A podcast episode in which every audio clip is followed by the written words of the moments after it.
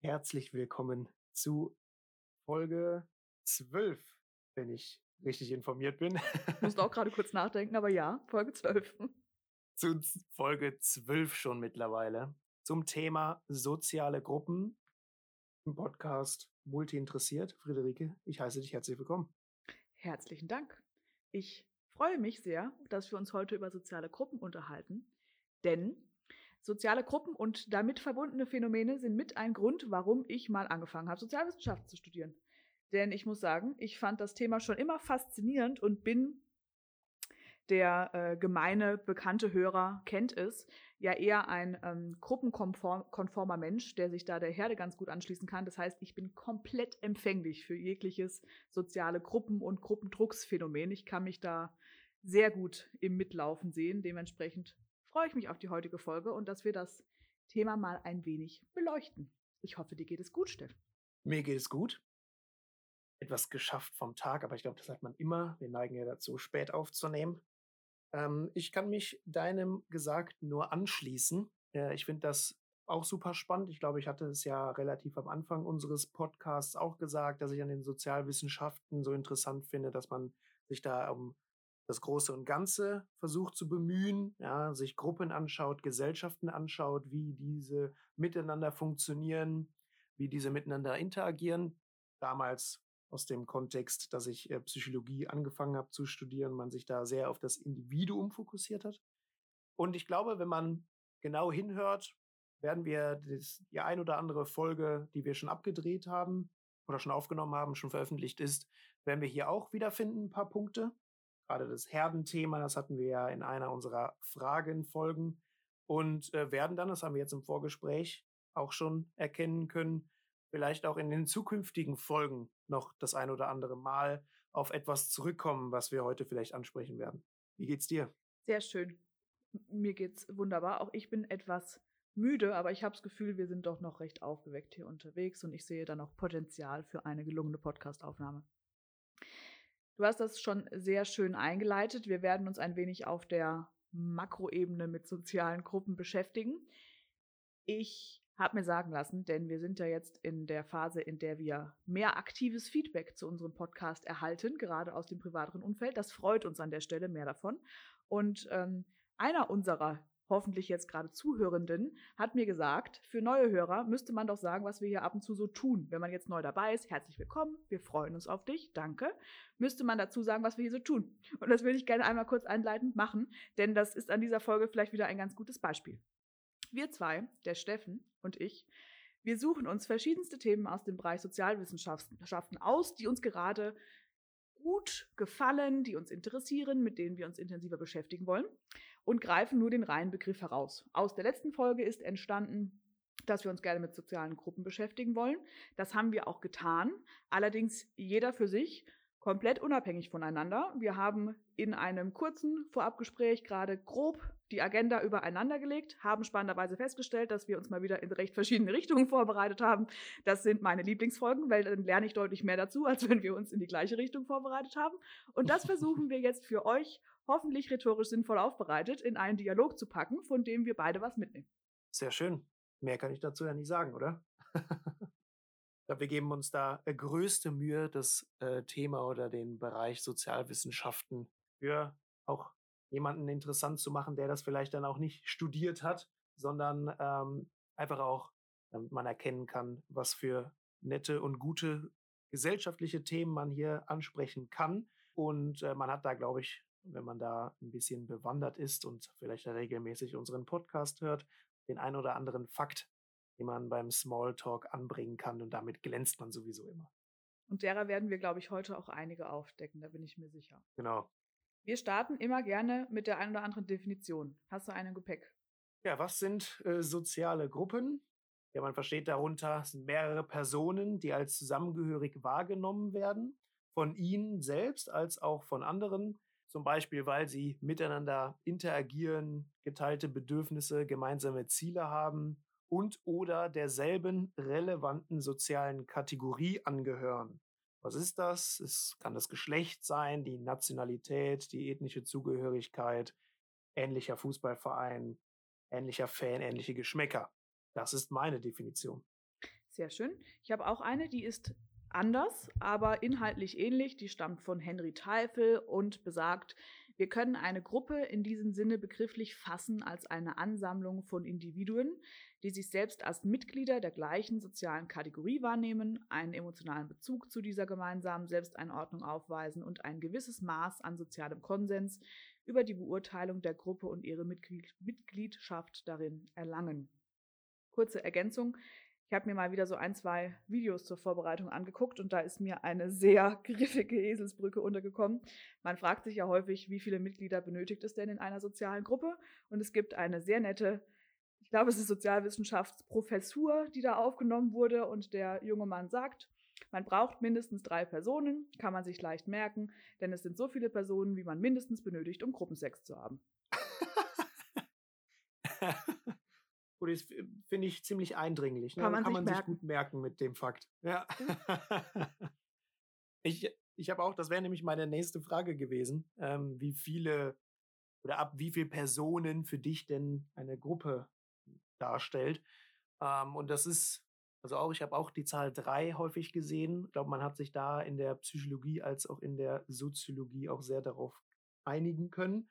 Ähm, sogar mein oder einer meiner Lieblingssoziologen, Jörg Simmel, hat auch gesagt, man benötigt drei. Er spricht da mehrheitlich von der Triade. Aber genau, gut, ich finde, macht prinzipiell ja auch Sinn. Unterscheiden kann man sie, rein klassisch betrachtet, in formelle und informelle Gruppen oder auch sogenannte Sekundär- und Primärgruppen. Formelle Gruppen kennen wir zum Beispiel aus dem Arbeitskontext. Das sind Gruppen, die durch eine Leitung gebildet wurden, zum Beispiel durch einen Direktor, der eine Schulklasse zusammenwürfelt oder durch ein im Arbeitskontext gebildetes Team.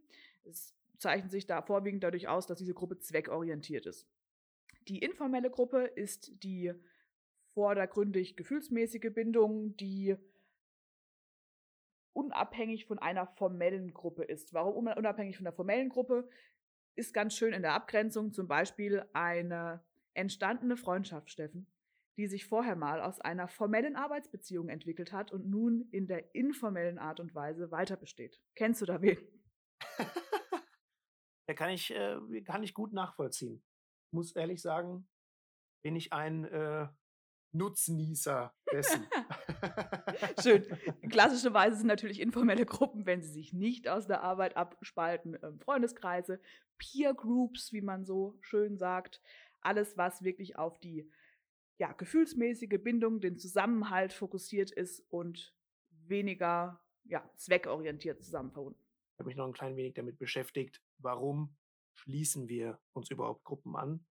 Warum gibt es das? Ein Punkt ist, man hat gemeinsame Ziele, man unterstützt sich gegenseitig in der, bei dem Versuch, diese Ziele zu erreichen.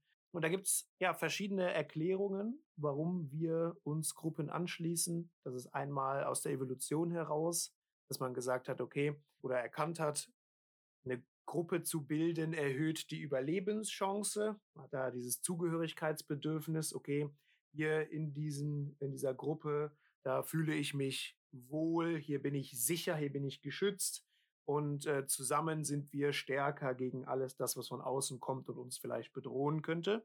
Gibt es dann noch die Austauschtheorie. Das sind so, da geht es um Bedürfnisse und Güter, die man dort teilt. Das ist sehr ökonomisch gedacht, ähm, weil es davon ausgeht, also weil es prinzipiell darum geht, okay, ich mache etwas für dich und bekomme ähnlich viel zurück. Das ist so, es hat so ein Belohnungssystem, was sich je nach Leistung und je nach Beitrag dann so anpasst. Da geht es sehr um Nutzenmaximierung. Äh, die Friederike, die lacht, weil es gab mal eine Phase, da habe ich auch versucht, Freundschaften mit der mit einer gewissen äh, Kosten mit einem gewissen Ko Kosten-Nutzen-Verhältnis gleichzusetzen. Hast du gerade gesagt, es gab eine Zeit? Das heißt, haben wir diese Zeit, ist die vorüber oder wie verstehe ich das jetzt? Nee, eigentlich nicht. Ich finde, ich finde, das ist einfach ein sehr guter Punkt, wenn man versucht, Freundschaften und wie auch immer zu erklären. Zur Erklärung, er hat gerade mit den Augen gerollt, als er das Wort Freundschaften gesagt hat, nur dass wir das mal kurz gegenseitig kommentieren können. Oder persönliche Beziehungen, ja, egal in welcher, in welcher Tiefe. dass das was mit einem Kosten-Nutzen-Verhältnis zu tun hat. Äh, und da muss ich mich ja der Austauschtheorie ja so ein bisschen anschließen. Und anscheinend hatten diesen Gedanken ja auch schon ein paar Leute vor mir, vor meiner Zeit, ähm, dass man einfach sehen kann, okay, Leute, Freunde, Personen, die eine Art Beziehung zueinander haben, egal in welcher Tiefe, egal in welcher Art und Weise, äh, dass es da äh, um ein Kosten-Nutzen-Verhältnis geht oder dass man das damit auch so ein wenig erklären kann. Ob das jetzt nutzenmaximierend sein muss, anscheinend in dieser Austauschtheorie dann auch. Aber dass man, ähm, oder dass es nur zusammenhält, weil man vielleicht auch bis zum gewissen Grad von der anderen Person profitiert und die andere Person profitiert von einem selbst. Anders möchte die Austauschtheorie das eigentlich auch nicht sagen. Da geht es darum, okay, man führt diese Beziehungen, ähm, weil man das, was man gibt, auf andere Art und Weise auch wieder zurückbekommt. Und ich finde das absolut schlüssig. Also kann man so stehen lassen. Ich glaube, kann man auch sehr gut kritisieren mit all dem, was da drüber steht. Äh, aber ich lasse das einfach mal so stehen, weil dem kann ich mich bis zu einem gewissen Grad sehr gut anschließen. Dazu gibt es noch die äh, Theorie des sozialen Vergleichs, warum wir uns Gruppen anschließen. Ähm, da geht es darum, ja, Überzeugungen zu überprüfen, die wir haben, ähm, dass man quasi als Mensch oder man kann auch Informationen über sich selbst dadurch gewinnen, dass man sich mit anderen vergleicht. Ich habe da ein gutes Beispiel dazu. Das kann ich einmal hier ganz kurz vorlesen, ähm, dass ein sozialer Vergleich oft da stattfindet, äh, wenn ja man einen, wenn ein objektiver Maßstab fehlt. Das ist beispielsweise ähm, eine Schulklasse bekommt einen neuen Lehrer. Schüler A bekommt die Arbeit, die Klausur zurück, hat eine 3 da er aber gar nicht einschätzen kann, ob der Lehrer, also wie der Lehrer bewertet, ob das jetzt verhältnismäßig gut ist oder verhältnismäßig schlecht, fehlt ihm da eben dieser objektive Maßstab. Und so vergleicht er sich dann mit anderen, die dann die Klausur auch zurückbekommen haben. Und daran macht er dann fest, okay, ist seine drei jetzt verhältnismäßig gut oder ist seine drei eher für die Bewertungsskala des Lehrers schlecht? Das ist so ein guter Vergleich und ich glaube, das kann man beliebig ausweiten. Also da gibt es ja wahnsinnig viel, so diesen Horizontal, Horizontalvergleich, dass du dich mit Leuten vergleichst, die ja in einer ähnlichen Situation, die mit dir in gewisser Weise gleichgestellt sind. Diesen Abwärtsvergleich, wenn man sich äh, besser fühlen möchte, wenn man seinen Selbstwert aufbauen möchte, was ja ein sehr großer Punkt ist, auch in dieser ganzen Theorie der sozialen Gruppen, dass du Selbstwertgefühl erhältst oder sogar verbesserst, dass du da quasi guckst, okay, du vergleichst dich mit Leuten, die vielleicht da schlechter gestellt sind als du, als auch andersrum Aufwärtsvergleich. Ähm, du vergleichst dich mit Leuten, die in irgendeiner Art und Weise besser sind. Das kann natürlich, also auf der einen Seite kann es dich motivieren, auf der anderen Seite ja, kann das dein Selbst, Selbstwertgefühl, deine Körperwahrnehmung natürlich auch negativ beeinflussen. Und ich finde, gerade bei diesen Abwärtsvergleichen oder Aufwärtsvergleichen, das sieht man ganz häufig. Also Aufwärtsvergleichen, ich glaube, wenn man sich das ganze Thema Social Media mal anschaut, also ist ja ein großer Punkt, dass man sich da, also dass man immer mehr ins Vergleichen reinkommt. Ja, ich gucke auf Instagram, gehe da durch und ich sehe nur perfekt trainierte Körper oder Leute, die super engagiert sind, super motiviert in jeden Tag starten vermeintlich, vergleiche mich selber damit. Auf der einen Seite sehe ich das als Motivation, auf der anderen Seite kann das natürlich für manch andere Personen auch so Auswirkungen haben, dass man vielleicht magersüchtig wird oder irgendwie das Verhältnis zu seinem äh, Körper verliert. Auf der anderen Seite Abwärtsvergleich, ich glaube, das macht jeder von uns gerne, wenn er RTL einschaltet hm. und sich irgendwelche Trash-Sendungen anguckt und man sich denkt, oh, Gott sei Dank bin ich nicht so wie die. Was ja auch absichtlich äh, extra so dargestellt wird, dass man sich halt auch hervorragend damit vergleichen kann. Ne? Schöne Beispiele. Für mich gibt es im Kontext mit sozialen Gruppen ganz viele, wie soll man das nennen, Subphänomene, die wir betrachten können in der sozialen Gruppe an sich. Der soziale Vergleich ist sicherlich schon ein Beispiel davon. Ich habe noch ein paar andere, um so ein bisschen Phänomen Name-Dropping zu betreiben, ohne das in der allerletzten Form auszuarbeiten. Das machen wir gerne nochmal im separaten Teil. Das erste, was häufig genannt wird, ist das Gruppendenken, das Groupthink. das sehr davon angetrieben wird, dass ein sehr starkes Wir-Gefühl innerhalb einer Gruppe vorhanden ist.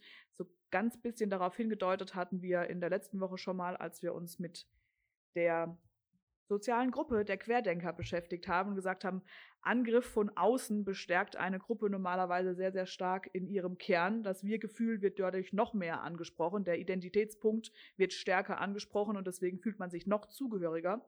Das nennt sich äh, auf Sozialpsychologie Deutsch Kohäsion. Das ist das Wir-Gefühl hinterher. Auch eines der ähm, Phänomene und Effekte. Die soziale Identität, viel definiert von dem Herren, den ich zitiert habe, in der Definition gerade, nämlich Herrn Henry Teifel, ist ein Phänomen an sich, das viel auch in Richtung Rollenerwartung und ähm, ja, eigene Identifikation geht. Das können wir sicherlich woanders nochmal tiefer anschneiden. Konformität ist ein großes Thema. Dazu habe ich drei Studien im Gepäck, die Konformität oder negativ definiert Gruppendruck ein bisschen deutlicher machen. Und Konformität ist ein Punkt, für den ich unglaublich empfänglich bin. Und die gesamte Gruppensozialisation ist natürlich auch ein großes Thema. Das sehen wir in verschiedensten Ausprägungen. Und für mich ist das mit der spannendste Punkt immer zu prüfen, mache ich als Individuum gerade etwas, weil es die Gruppe um mich herum tut, oder tue ich das tatsächlich selbst? Ich bin mir meiner Nicht-Selbstbestimmtheit ja durchaus bewusst, wie in der einen oder anderen Gruppenfolge schon, äh, Gruppenfolge, Fragenfolge schon klar wurde und das nicht nur aufgrund verschiedener Rollenerwartungen, sozialer Prägungen, dem Milieu, in dem ich mich befinde, der Generation, der ich angehöre und so weiter, sondern auch ganz häufig der Gruppe, derer ich gerade zugehörig bin. Wollen wir einen kurzen Schwank machen, wie so Gruppen entstehen können? Ich habe da eine von vielen Ansätzen mit dabei. Können wir sehr gerne machen. Ich war jetzt fest darauf vorbereitet, dass du mir jetzt hier irgendeinen Effekt oder irgendeine Studie bereitlegst, aber ich gehe mit dir in jede Richtung, die du möchtest. Das können wir auch machen.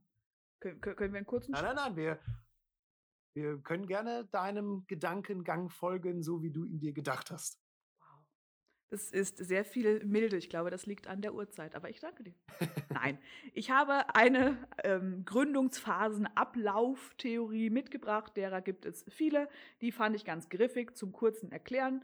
In der gibt es vier Schritte, die man sich super merken kann, weil die klingen alle ähnlich.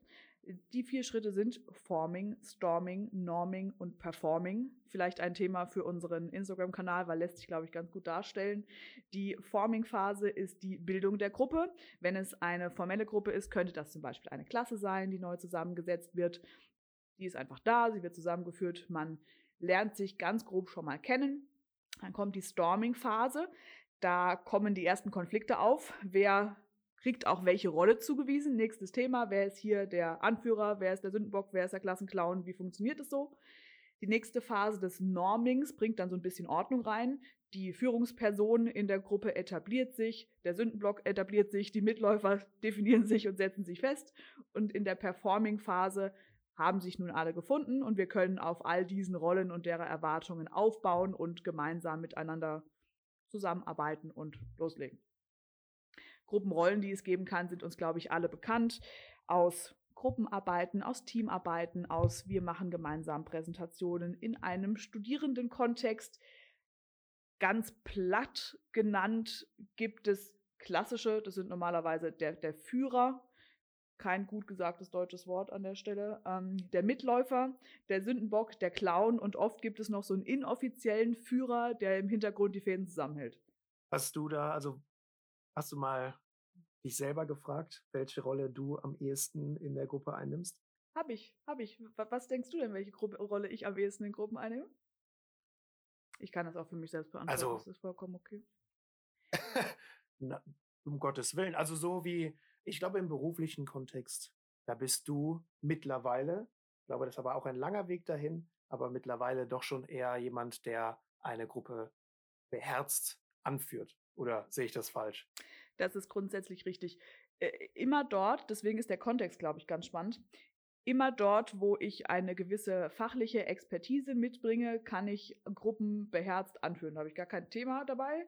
Wenn es jetzt nur rein um informelle Gruppen und emotionale Zusammengehörigkeit geht, bin ich selten der Führer, weil mir auch das Bestimmen an der Stelle überhaupt nichts gibt. Das ist mir relativ unwichtig. Da laufe ich auch ganz gerne mit, einfach weil mir an der Stelle die, die Gruppenkohäsion mehr am Herzen liegt, als meine Meinung durchzudrücken, die mir an der Stelle auch tatsächlich nicht wichtig ist. Von daher glaube ich, bin ich da eher von der mitlaufenden Fraktion, Fraktion vielleicht in der Organisatorik immer noch ganz vorne mit dabei. Also vielleicht mache ich auch ab und zu den stellvertretenden Führer, je nachdem, um was es geht. Wie sieht es bei dir aus? Ah, ich glaube, also ja, wie du auch gesagt hast, es kommt super auf den Kontext an. Wenn das ein Thema ist, in dem ich besonders stark bin, dann übernehme ich gerne da auch eine führende Rolle. Ich glaube, im privaten Kontext ist es auch ähnlich. Also ich habe zumindest überhaupt gar kein Problem damit, auch Verantwortung zu übernehmen oder auch mal Entscheidungen zu treffen. Und wenn diese Entscheidungen dann vielleicht nicht die richtigen waren oder gerade im sozialen Bereich ist das ja eher so, du triffst eine Entscheidung und dann wäre eine andere Sache vielleicht lustiger gewesen als das, was du da gemacht hast. Bedeutet, das Gefälle hält sich eigentlich in Grenzen. Da mache ich das auch gerne. Also da treffe ich auch gerne beherzt und auch relativ zügig irgendwelche Entscheidungen, weil da ist mir das lange hin und her, was man häufig in Gruppen hat, dann manchmal doch ein wenig zuwider. Da sage ich lieber gerne, okay, jetzt machen wir das. Und dann nehme ich auch gerne das Risiko auf mich, dass es vielleicht nicht das Richtige ist.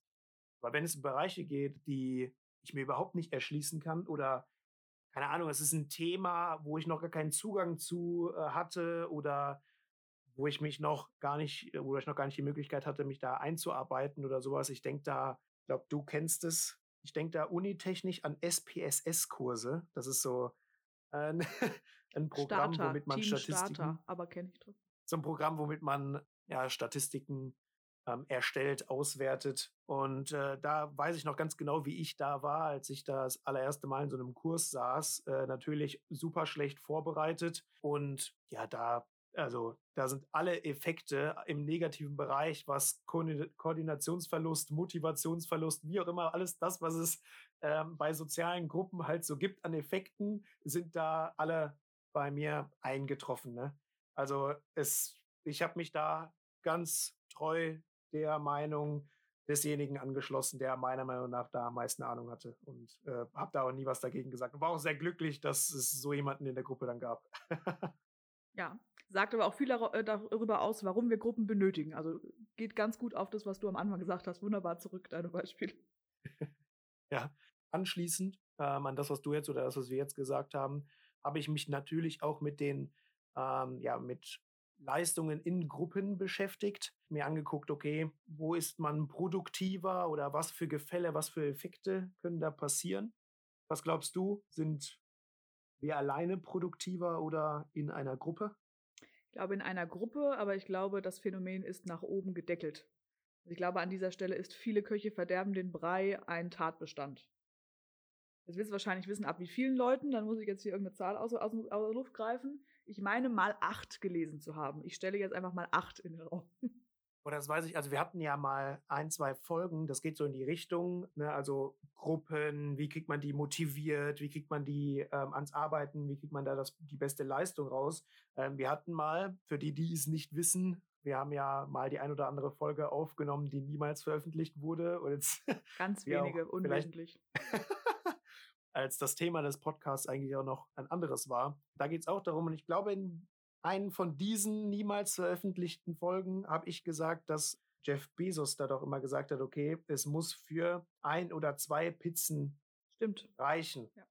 Alles darüber hinaus ist äh, oder dann wird es unproduktiv. Und tatsächlich, äh, wenn man sich das anguckt, also es kommt darauf an, ja, auch wie die Aufgabe ist oder was man erreichen möchte. Also es gibt da so Motivations- und Koordinationsgewinne und Verluste und verschiedene Aufgaben, also drei an der Zahl. Einmal Aufgaben, da zählt die pure Quantität, also die Summe der Leistungen. Aufgaben, da zählt die beste Leistung, die ist dort entscheidend und dann eben Aufgaben, da ist die schlechteste Leistung entscheidend. Ja, und da hat man Brainstorming-Gruppen verglichen mit äh, ja, normalen Gruppen. Normalen Gruppen, das bedeutet die Leistungen von, von einzelnen Personen wurde zusammen addiert und es wurden sich da die Einzelleistungen dann angeschaut. Und da ist es tatsächlich so, dass ja deutlich mehr Kreativität vorhanden war bei denen, die nicht gebrainstormt haben. Und das hat so ein paar Effekte oder, oder warum das passiert. Ähm, das ist quasi der Motivationsverlust, der da entstehen kann in so Gruppen. Es nennt sich einmal soziales Faulenzen und dann Dritt, Trittbrett fahren. Ich weiß nicht, ob du da schon mal was gehört hast äh, von diesen beiden Effekten. Aber ähm, das soziale Faulenzen, da geht es darum, okay, sobald ein Individuum im Kollektiv, in einer Gruppe äh, merkt, okay, wir arbeiten hier gemeinsam auf ein Ziel hin ähm, und meine Einzelleistung wird nicht begutachtet am Ende, dann tatsächlich ist es auch körperlich bemerkbar, dann entspannt man sich. Und äh, bei etwas leichteren Aufgaben sorgt das dafür, dass du halt schlechtere Leistungen erbringst bei äh, besonders schweren Aufgaben tatsächlich andersrum. Äh, dann aufgrund des sozialen Faulenzens erbringt man sogar bessere Leistungen, einfach weil der Druck dann so ein wenig abfällt und oftmals bei besonders schwierigen oder wichtigen Aufgaben, da ist der, der Druck, den man sich selber macht, ja häufig schon ein Hindernis. Und beim Trittbrettfahren ist es so, das ist da etwas aktiver, also das soziale Faulenzen, das äh, passiert eher unterbewusst. Das Trittbrettfahren, das ist so, okay, sobald man merkt, der Gruppenerfolg, der hängt nicht nur von mir ab, versucht man sich da ein klein wenig zurückzulehnen und von dem, ähm, von dem Engagement der anderen Gruppenmitglieder zu profitieren und deswegen Trittbrettfahrereffekt. Ich glaube, namentlich waren sie mir noch kein Begriff, aber ich glaube, das wurde schon das ein oder andere Mal ähm, mit mir Trittbrett gefahren, wenn es um universitären Kontext und Abgabe von größeren Gruppenarbeiten und so weiter ging. 100 Prozent. Also ich glaube, das ein oder andere Mal, je nach Kontext, bin ich sogar auch bei dir äh, Trittbrett gefahren ähm, im Arbeitskontext. Also 100 Prozent, ja. äh, du, du, bietest da einfach, also du, du bist ja eine Person, die dann immer sehr so nach vorne prescht. Und wenn man merkt, okay, wohlwollend ausgedrückt, ja, dein nach vorne preschen, das deckt sich so ein bisschen mit meiner Meinung, dann ähm, lässt man dich halt dann gerne machen, ne? Also sehr wohlwollend ausgedrückt, sehr wohlwollend. Damit haben wir unsere äh, Gruppenrollen innerhalb des Arbeitskontextes auch schon wieder bestätigt bekommen. Einwandfrei. Das lasse ich mir hier nicht unterstellen. okay. Nein, nein, nein.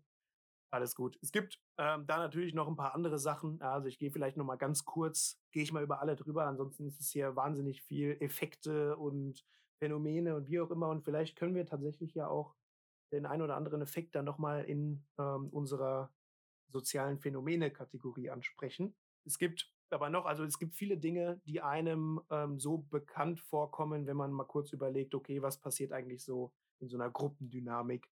Es gibt zum Beispiel den sehr nett formulierten Trotteleffekt, der auch wirklich so heißt. Da ist es so, dass hm, ja die Motivation von engagierten Mitarbeitern, von engagierten Gruppenmitgliedern sinkt, sobald sie merken, ähm, dass ja ihre Leistung ausgenutzt wird von einem, der dann ja quasi quasi Trittbrett fährt. Und dann äh, geschieht eben dieser Trotteleffekt. Es gibt aber natürlich auch äh, Dinge, die dann, also das waren jetzt sehr negative Sachen. Es gibt Dinge, die zu Motivationsgewinne führen können. Das ist natürlich der soziale Wettbewerb, dass man sich selbst so ein klein wenig hochstachelt. Ich glaube, jeder kennt es, also wenn es da ähm, um vielleicht so Ideen geht oder man fühlt sich in der Gruppe ähm, besonders wohl, was sehr ausschlaggebend ist, dass man erstens ein bedeutsames Ziel hat, ähm, dass einem die Gruppe wichtig ist, dass man sich dort wohlfühlt, dass man die Gruppe als etwas Positives ansieht, ansieht, dann führen Dinge häufig eher zu Motivationsgewinnen und zu besseren Ergebnissen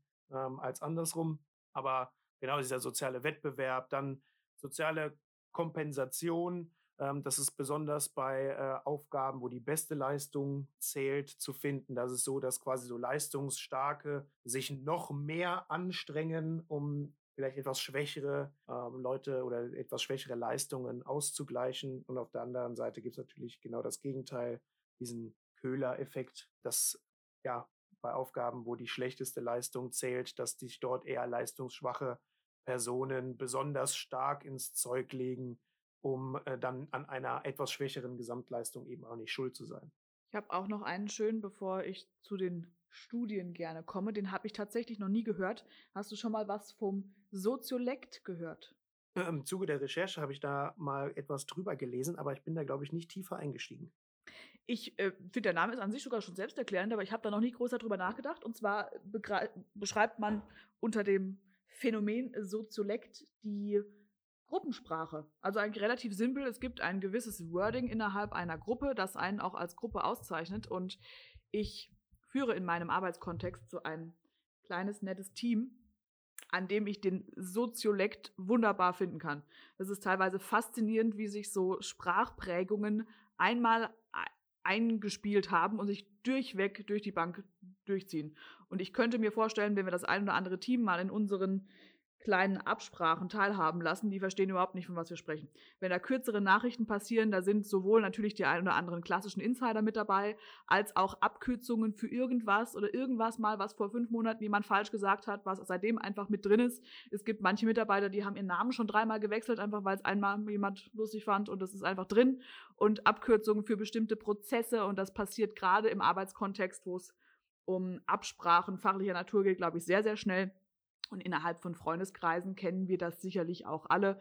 Bestimmt früher auch auffallend immer mit äh, Klicken unterschiedlicher Schulen. Ich glaube, da äh, kam mir das immer sehr stark vor, dass man innerhalb verschiedener Nachbarschulen schon unterschiedlichen Sprachgebrauch hatte teilweise. Das nennt sich Soziolekt. Finde ich ein sehr schönes Wort.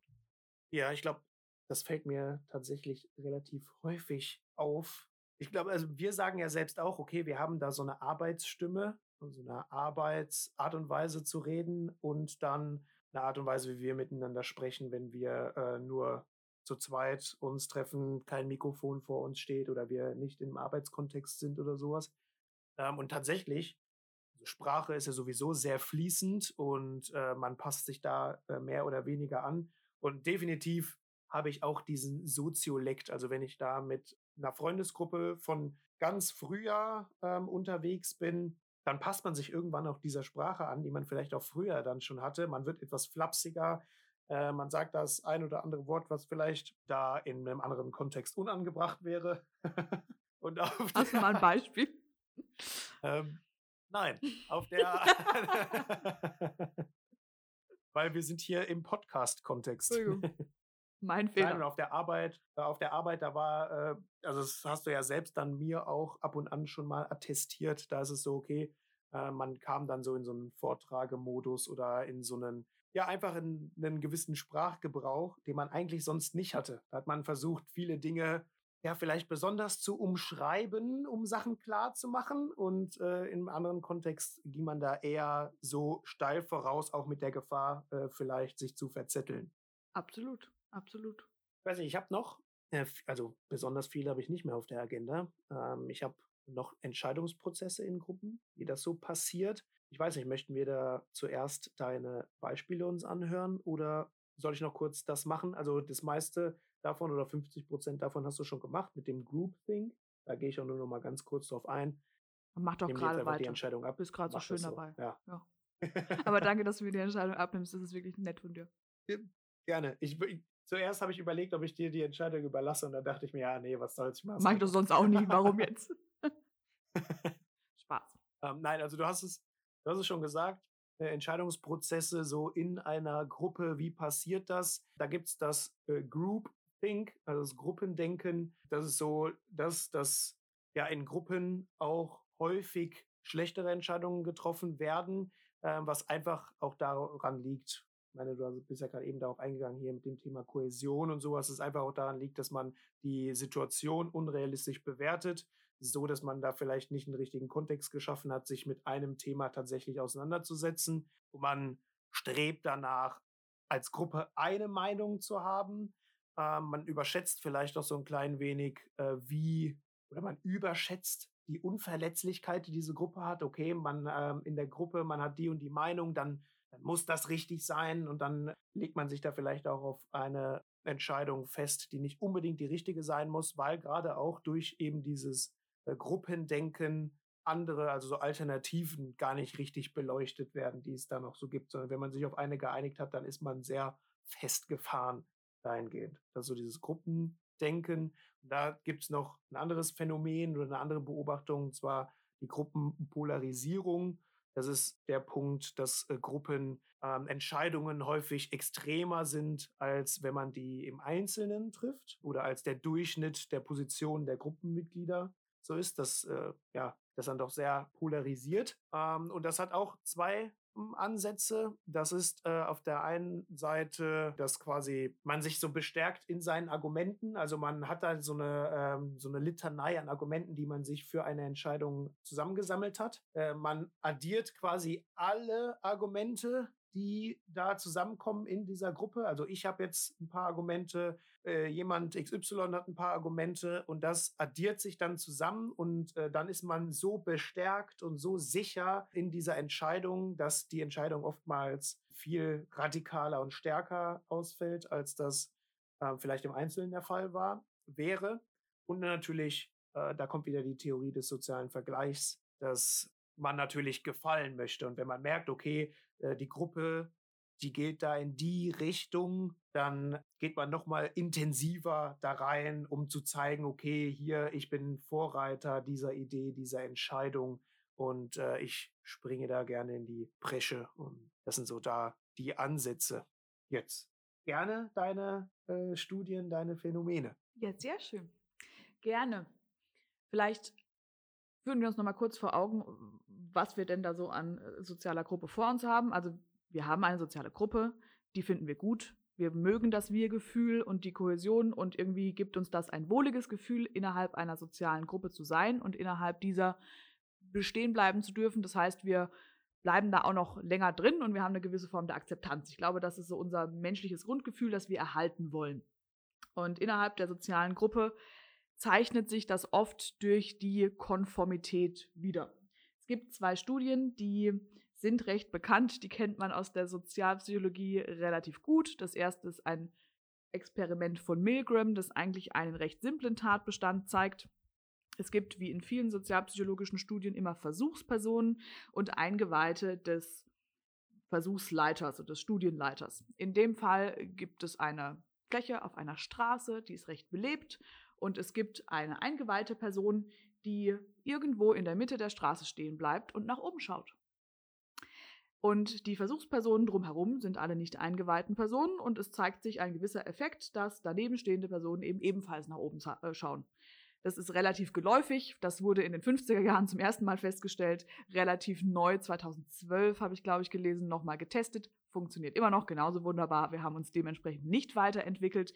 Verstärkt wird es noch dadurch, wenn sich mehrere Personen nach, ähm, den Kopf nach oben neigen, dann haben wir den noch größeren Gruppeneffekt und man schließt sich an der Stelle sehr eindeutig der Masse an. Ich glaube, recht simpel erklärt, würden wir alle ganz genauso tun und wenn wir uns selbst hineinversetzen in eine Situation, in der eine befreundete Person neben uns stehen bleibt, nach oben guckt, wir würden genau das gleiche tun und entsprechend imitieren.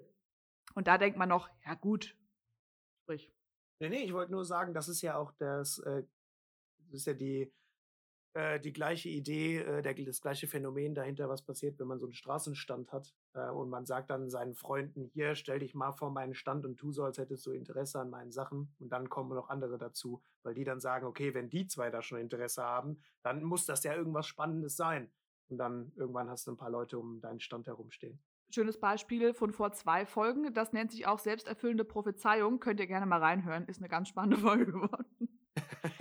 Ich habe noch zwei weitere Experimente, an denen man ganz gut sieht, dass man jetzt beim ersten denkt, ja Mensch, da oben könnte ja was gewesen sein. Der Mensch ist ja neugierig, muss das denn unbedingt was mit Gruppen zu tun haben?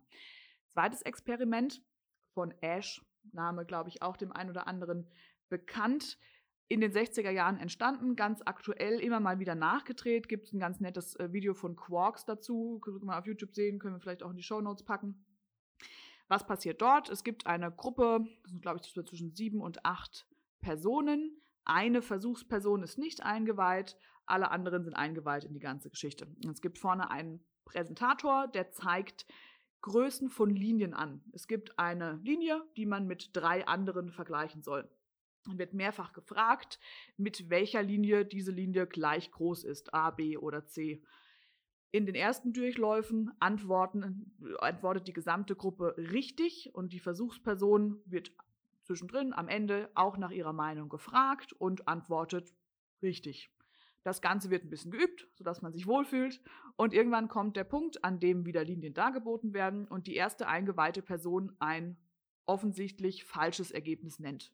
Die Videos kann man sich ganz gut angucken. Es sind meistens auch die absolut unrealistischsten Linien äh, gewählt, die gefühlt teilweise doppelt so groß sind wie die vorher dargebotene. Das heißt, es ist offensichtlich falsch. Es ist recht wenig Interpretation da, sich an der Stelle geirrt haben zu können oder an seiner Sehfähigkeit zu zweifeln, sondern die Antwort ist einfach nicht korrekt. Und dann stellt sich ganz häufig ein Effekt ein, der zeigt, dass die Person, die innerhalb dieser Gruppe sitzt und nicht eingeweiht ist, genau das, die gleiche Antwort gibt wie die gesamte Gruppe drumherum. Es gibt auch immer einige recht selbstbewusste Personen, das hat, glaube ich, sehr viel mit Selbstbewusstsein an sich und Standing innerhalb der Gruppe zu tun, die die richtige Antwort gibt. Häufig passiert das einmal und wenn wir diesen Effekt wiederum wiederholen und die Gruppe immer noch immer die falsche Antwort gibt, schließt sich die eine Versuchsperson oft der Gruppenmeinung im Nachgang an. Auch das finde ich noch in einer gewissen Form plausibel, weil man denkt, Mensch, neue Person, ganz frisch in dieser Gruppe, die kennen sich vielleicht alle, ich bin da neu, irgendwie will man ja dazugehören, man gibt diese Antwort, aber ich finde, das letzte Experiment, was ich nenne, treibt es wirklich ad absurdum. Ich habe es nicht geglaubt, bis ich gesehen habe, ich finde es toll. Dieses Experiment findet in einem Wartezimmer einer Augenarztpraxis statt. Da sitzen wieder ganz viele eingeweihte Personen, die vermeintlich auf einen Arzttermin warten und eine Versuchsperson, die nicht eingeweiht ist. Die sitzen da alle, blättern ihre Zeitschrift, warten darauf, zum Augenarzt zu dürfen. Und alle, ich weiß nicht, fünf Minuten wird ein piepsendes Geräusch dargeboten. Es piept und die gesamte Gruppe steht einmal auf und setzt sich wieder hin. Klassisches Wartezimmer, wie man sich das vorstellt. Alle stehen auf, setzen sich wieder hin. Das passiert das erste Mal und unsere Versuchsperson guckt leicht irritiert, bleibt erstmal sitzen. Beim zweiten Mal steht sie schon merklich zögerlich auf. Dann wird das Ganze wieder ein bisschen geübt. Man macht das ein paar Mal und dann werden alle eingeweihten Personen nach und nach ins Ärztezimmer aufgerufen und die Versuchsperson bleibt nach längerer Wiederholung alleine im Wartezimmer. Das Geräusch wird wieder dargeboten, die junge Dame steht alleine auf. Da dachte ich schon, jetzt ist komplett ein Punkt erreicht, äh, den ich nicht mehr glauben kann. Aber dann nehmen wir noch neue, nicht eingeweihte Versuchspersonen mit dazu, die nach und nach in diesen Raum reinkommen. Das nächste Mal wird gepiepst, unsere Versuchsperson steht auf. Der neu dazugekommene ähm, fragt auch kurz erst irritiert. Sie sagt, das haben alle vorher auch so gemacht. Ich glaube, das muss man so machen.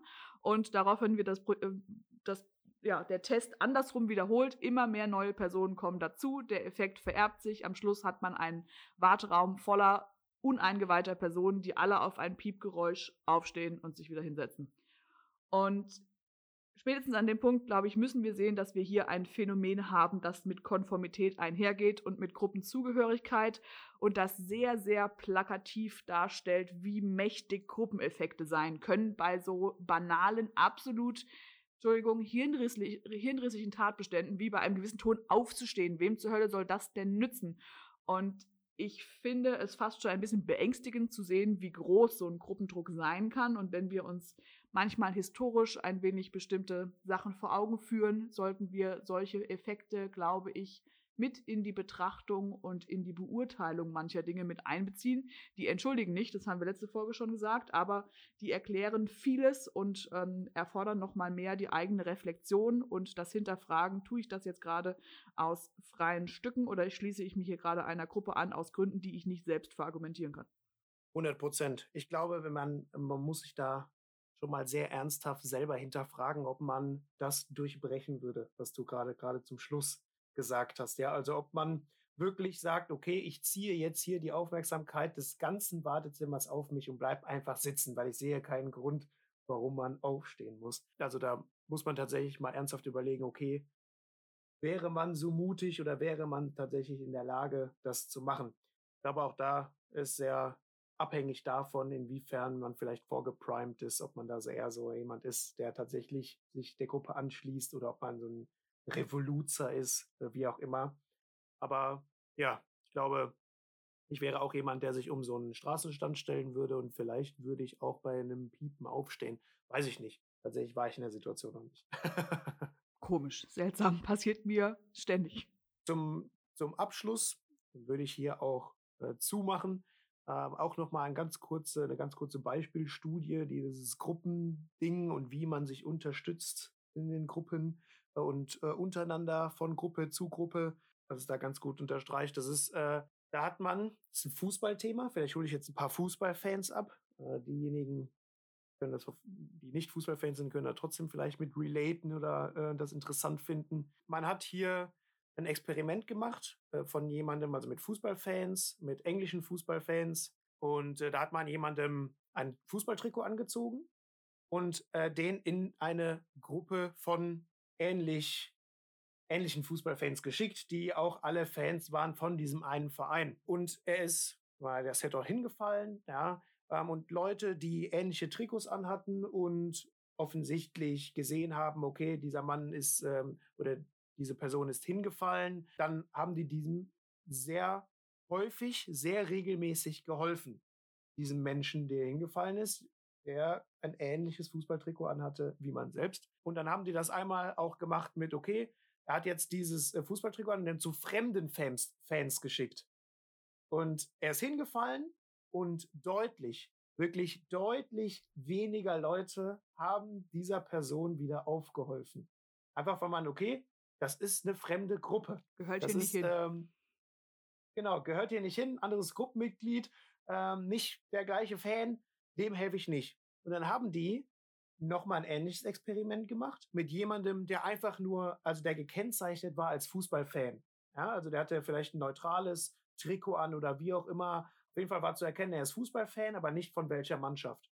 Und dann haben die ähm, ihn wieder in die eine Gruppe geschickt, wo vorher das gleiche Trikot war, in die eine Gruppe geschickt. Er ist hingefallen und ihm wurde sehr regelmäßig aufgeholfen. Dann, okay, in die andere Gruppe geschickt, wo vorher sehr wenig äh, geholfen wurde, aufgrund von verschiedenen Trikots, verschiedenen Fanlagern, hingefallen und auch dort wurde ihm fast also genauso viel wie in der anderen Gruppe ähm, aufgeholfen, einfach weil man erkennen konnte, okay, dieser, man kann jetzt nicht mehr sehen, okay, er ist Fan von der oder der Mannschaft, sondern man hat nur noch erkennen können, okay, er ist Fußballfan und damit war er wieder Teil der Gruppe. Ja, die anderen waren ja auch Fußballfans. Ähm, und da hat die Mannschaft auf einmal keine Rolle mehr gespielt, sondern man hat dann noch gesehen, okay, Fußballfan, dem muss ich dann auch helfen. Also so weit kann es gehen. Faszinierend. Augen auf beim sozialen Verhalten. Ich glaube, wir haben einige Punkte ganz gut ansprechen können. Doch, ich bin zufrieden soweit. War schön. Ich glaube, wir sind über alles einmal so bis zum gewissen Grad oberflächlich durchgefahren. Ja, haben da versucht, einen groben Überblick über die Phänomene ähm, der sozialen Gruppen zu geben. Ähm, Leute, die da vielleicht etwas fachkundiger sind, denen wird auffallen, dass wir die Theorie der sozialen Identität heute ausgelassen haben. Das liegt daran, dass wir uns vorgenommen haben, in der nächsten Folge ähm, uns um das Thema Identitätsbildung als auch soziale Identität zu kümmern. Und da werden wir dann nochmal auch auf ähm, bis zu einem gewissen Grad auf Gruppen zurückkommen und uns das Thema soziale Identität einmal vornehmen. Und ansonsten hat es mich gefreut, mit dir dieses Gespräch zu führen, einmal mich da in das Thema einzuarbeiten. Und äh, ja, hoffe, dass die Hörer da genauso viel und die Hörerinnen genauso viel Spaß an dieser Folge hatten. Und ich freue mich oder wir freuen uns auf Feedback, auf Likes, auf Teilen, auf Sterne, auf Folgen. Ähm, schaut bei unseren Social Media Kanälen vorbei. Macht immer wieder Freude. Wir sind raus für heute. Schöne Grüße gehen raus und ciao. Ciao.